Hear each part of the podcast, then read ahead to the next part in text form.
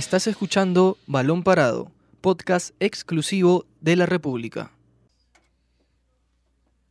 Hola, hola, ¿qué tal? ¿Cómo están amigos? Bienvenidos a una edición más de Balón Parado, el podcast de la República. Los saluda Marco Coello, quien junto a Ángelo Torres y Luis Imaña eh, le da la bienvenida a este programa especial para nosotros y me imagino que también para todo el país, porque ya estamos a horas eh, de que se inicie la Copa América y a un día de que nuestra selección debute en el eh, certamen en mención ante Venezuela, un partido bastante disputado porque ya no es ninguna novedad decir que cuánto ha evolucionado la vino tinto, así que estamos aquí con mis compañeros para analizar sobre el partido de la, de la selección, las novedades que ha habido día en el entrenamiento del equipo de Ricardo Gareca, así como también del partido de Brasil con Bolivia, que abre la fecha de este torneo y como eh, otros detalles más. Compañeros, ¿cómo están? Bienvenidos a una edición más de Balón Parado. ¿Cómo estás, Marco? ¿Cómo estás, Ángel? Un solo para todos. Sí, estoy muy emocionado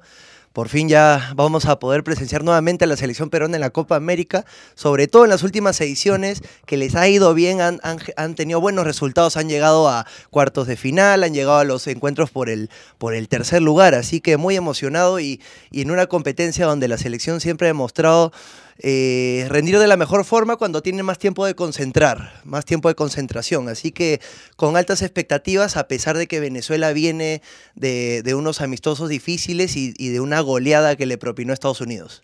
Así es, Luis, así quedan ya poquísimas horas para que Perú debute contra Venezuela y Gareca ya parece que está definiendo ahora sí su equipo, ¿no? Ya se despejan las dudas, el mismo, o mejor dicho, los mismos jugadores y ha cambiado el sistema. Así que va a ser, en realidad, Perú va a salir al ataque, va a salir a buscar el triunfo contra la Vinotinto en un partido vital, ¿no? Clave. Este debut puede marcar también cómo le va a ir a Perú en la, en la Copa América. Creo que lo del Mundial queda un poco como lección de repente, ¿no? A pesar de que Perú dominó en bastantes pasajes a Dinamarca y, falló varios goles y también es Michael salvó varias.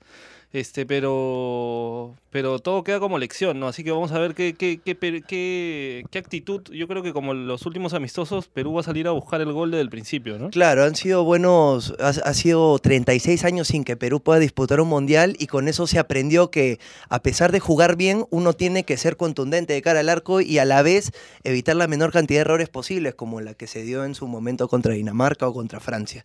Así que esta selección que el 90% disputó el Mundial, estuvo en Rusia 2018, estoy seguro que, han aprendido de los, de los puntos débiles que mostraron el año pasado. Sí, sin duda, en la, práctica les comento compañeros y también a todos eh, los oyentes del programa que Ricardo Gareca eh, hoy día hizo partido de práctica y alineó el siguiente 11 que aparentemente ya sería el definitivo, que es con Pedro Galese en el arco, Luis Advíncula, Carlos Zambrano, eh, Luis Abraham, definitivamente va a ser el que va a acompañar eh, a Zambrano, Miguel Trauco, y acá está eh, la, novedad, ¿no? Viene Renato Tapia, Yosimar Yotun y Christopher Canchita González. Y en, en, el, aspecto ofensivo va a estar Cristian Cueva, Jefferson Farfán y Paolo Guerrero. Sin duda reafirmando el Tigre que cambia su tradicional 4-2-3-1 por un 4-3-3 eh, más ofensivo, ¿no? Sí, ¿no? Así que igual yo creo que cuando no perdamos la pelota, ¿no? O cuando nos toque defender, probablemente Cueva y Farfán se van a este, replegar un poco para formar esta, esta línea, por lo menos en defensa, ¿no? Pero yo creo que al momento de salir en ataque va a quedar así como, como estaba contando Marco, ¿no? O sea, Tapia como ancla, un poco más adelantado Yotun y Canchita González, que los dos tienen ida y vuelta, tienen buen pase, son precisos. Y arriba Farfán y, Cueva alternando un poco por los costados y, Guerrero buscando el gol, ¿no? Claro, la alineación 4-3-3 no solo sirve para el aspecto ofensivo, sino también, también, como tú decías, Ángelo, para el defensivo, ya que por lo que se vio en los partidos contra Colombia y Costa Rica, en varias ocasiones la selección se vio un poco replegada y el medio quedó medio solitario, el medio quedó medio. Eh, así que ese, ese es un aspecto que Gareca ha querido ocuparse, ha querido respaldar. Llenar el medio campo y así no darle mucha salida a los rivales, como en este caso sería Venezuela.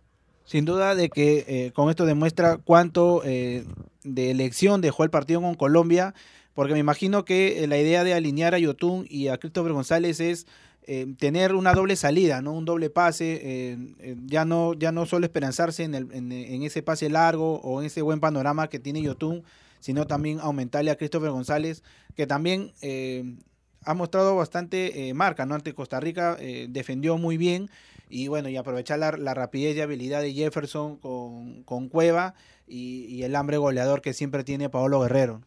A ver, y en la defensa, bueno, confirmadísimo lo de Zambrano y a su costado va a estar Luis Abraham. va a estar Luis Abraham, así que al final se la juega por, por Abraham y por y por Zambrano. ¿no? Araujo y Santa María la banca sería entonces. Así es. Y a ver, igual estábamos hablando, discutimos ba- bastante sobre si Abraham o, o Araujo, ¿no? ¿Cuál podría ser? Yo también creo que, que a ver, la, la decisión era complicada, pero creo que Abraham se asemejaba un poquito, como le decían las características por ahí. Va bien por arriba, sabe cortar, ¿no? Como muy lejano, pero algo parecido al Mudo Rodríguez. Ah, eso es lo que te habéis hecho hace unas ediciones, como, como es- es- tiene la habilidad de anticipar a los, a los contrincantes, a los delanteros. Eh, se puede decir que es un defensa que se caracteriza por ser también un poco más pensante que, que los demás.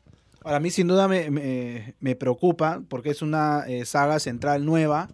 ¿No? Zambrano regresa después de mucho tiempo a la selección. Abraham recién se está eh, acomodando. Y me parece, por ahí, desde mi punto de vista, sería un poco el, temor, ¿no? El, saber cuántos se, han llegado a conocer o cuántos han podido eh, a conocer en tan poco tiempo. Sí, porque han tenido pocos días, ¿no? Sobre todo que Zambrano recién está entrenando normal desde lunes, martes, o sea, poquísimo tiempo, ¿no? O sea, poco día de, de, de práctica juntos, como tú dices, ¿no? Y vamos a ver cómo, cómo le va Perú. Y justo sobre eso les iba a decir, hoy día creo que esa va a ser la pregunta bastantes veces.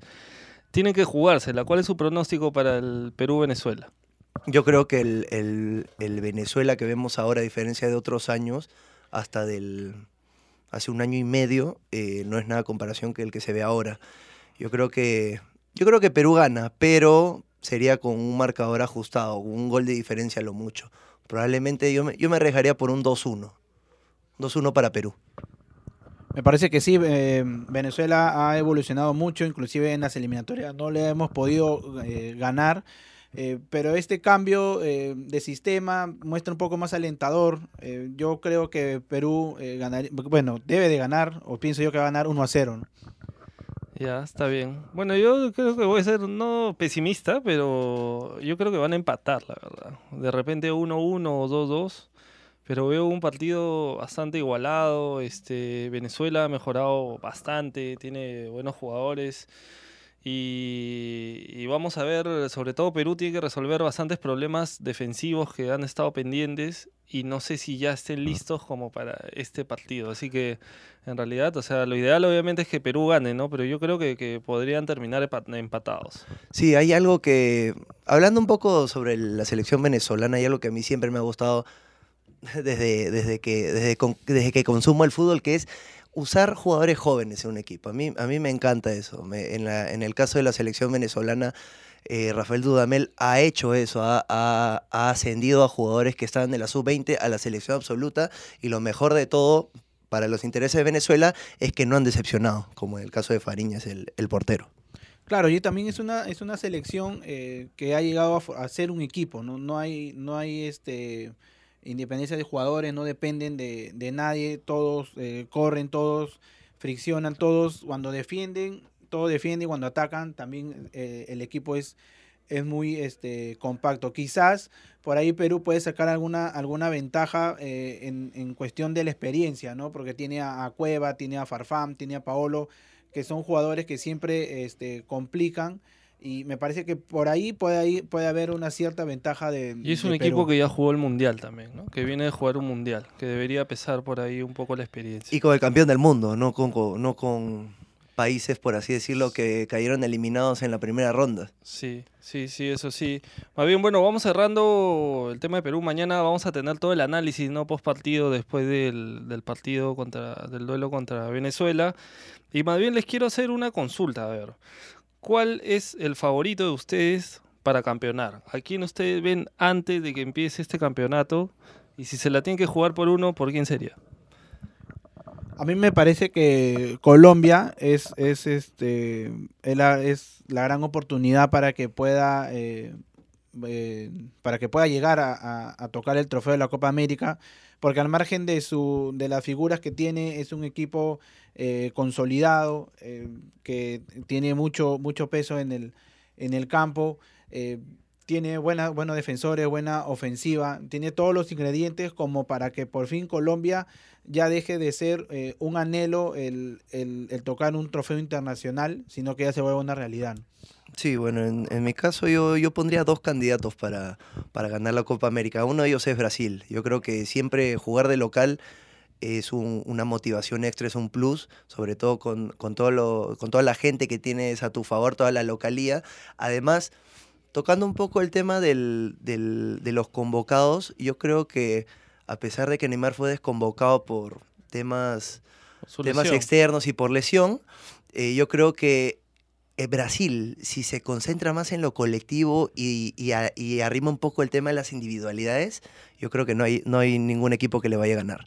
Y mi segundo candidato sería Colombia también, que es un equipo, es un equipo consolidado ya desde hace años de la mano, en, en su momento de la mano de Peckerman, entonces ya tiene jugadores ya de, de procesos anteriores y un, un once que la mayoría de sus jugadores juegan en los mejores equipos del mundo. Eso, eso no se puede descartar tampoco. Y Mm. con lo visto con, con el partido de la selección peruana, mucho menos.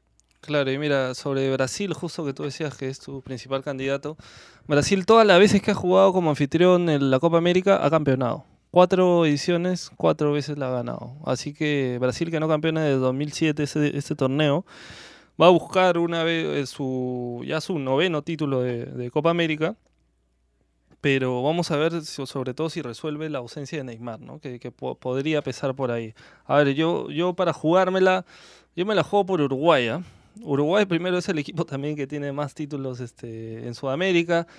Y aparte que tiene un ataque letal, está Cavani, está Suárez, eh, la defensa está Godín, está José María Jiménez, o sea, es una base que, que- que se mantiene, ¿no? Y, y yo por ahí, este, y en el medio campo que por ahí decían, ya, pero no hay mucha inventiva o algo, bueno, han salido jugadores nuevos, ¿no? Está Torreira, está, este, está Betancourt que juega en la Juve, así que en realidad... Este, Uruguay es para, para verlo detenidamente. ¿ah? Ahora, Uruguay no, no se ha caracterizado casi nunca por ser un, un equipo que labore mucho en la ofensiva. No, no le vas a pedir que juegue bien ni Exacto, bonito, ¿no? siempre se ha Pero es caracter- efectivo. Claro, se ha caracterizado por la garra y por la contundencia en las pocas oportunidades que han tenido. Así es. Cosa que lo han hecho literalmente el, el rey de la Copa América, porque son los que más copas tienen. Sí, sí, sí, yo lo veo por eso como principal candidato a Uruguay y después por ahí un poco más abajo a Brasil. Y yo creo que Colombia, a ver, justo la, otra pregunta es, ¿quién puede ser la sorpresa? Yo creo que Colombia va a ser la sorpresa. Yo creo que Colombia llega a la final, pero no campeona. No sé contra quién, pero eh, puede llegar a la final. Qué raro es eh, preguntar quiénes son los favoritos y ninguno de los tres, o me imagino que también han nombrado Argentina, ¿no? Que eh, tiene a Messi, pero que lamentablemente de un tiempo acá, este, las, la- la- las actuaciones que ellos han tenido eh, han ido perdiendo un poco el, el- el protagonismo, el entusiasmo, o, ponerle eh, siempre entre, entre, los, entre los favoritos. Eh, en realidad, la sorpresa, bueno, Colombia sí puede ser, y bueno, me, me parece por ahí que, que- que Venezuela podría ser también una, una selección que dé que dé bastante, bastante pelea, porque ellos eh, no solamente están confiados con ser eh, la revelación en este torneo, sino que están convencidos de que este grupo los va a llevar a su primer mundial como es Qatar 2022. Entonces me parece que ese es un, un mensaje eh, que refleja eh, cuán fuerte está la autoestima de, de Venezuela, que los resultados lo han ido acompañando, así que me parece que hasta el momento se está ganando el, eh, el mérito de ser la, la sorpresa del torneo. ¿no? Ahora, Marco, con a lo que te Pero si referías. Es la sorpresa, alguien se tiene que ir del grupo. ¿ah? Y está Brasil, está Perú y está Bolivia. Bueno, Ah, se Bolivia irá a creo que es Brasil, pues. Se irá a Brasil, entonces, ves, caballero. anfitrión. Claro, ¿ves? No, bueno, co- Marco, a lo que te referías, por ejemplo, en el tema de Argentina.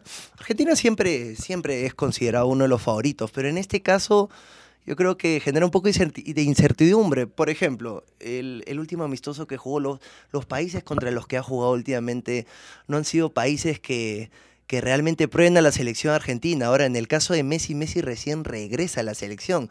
Es un tema que, que, que uno no puede descartar, ya que en un partido que Argentina juegue, por ejemplo, el, su debut, cuando juegue contra Colombia, ahí es donde vamos a ver cómo va a ser la reacción de Messi contra un, equipo de, esa calidad.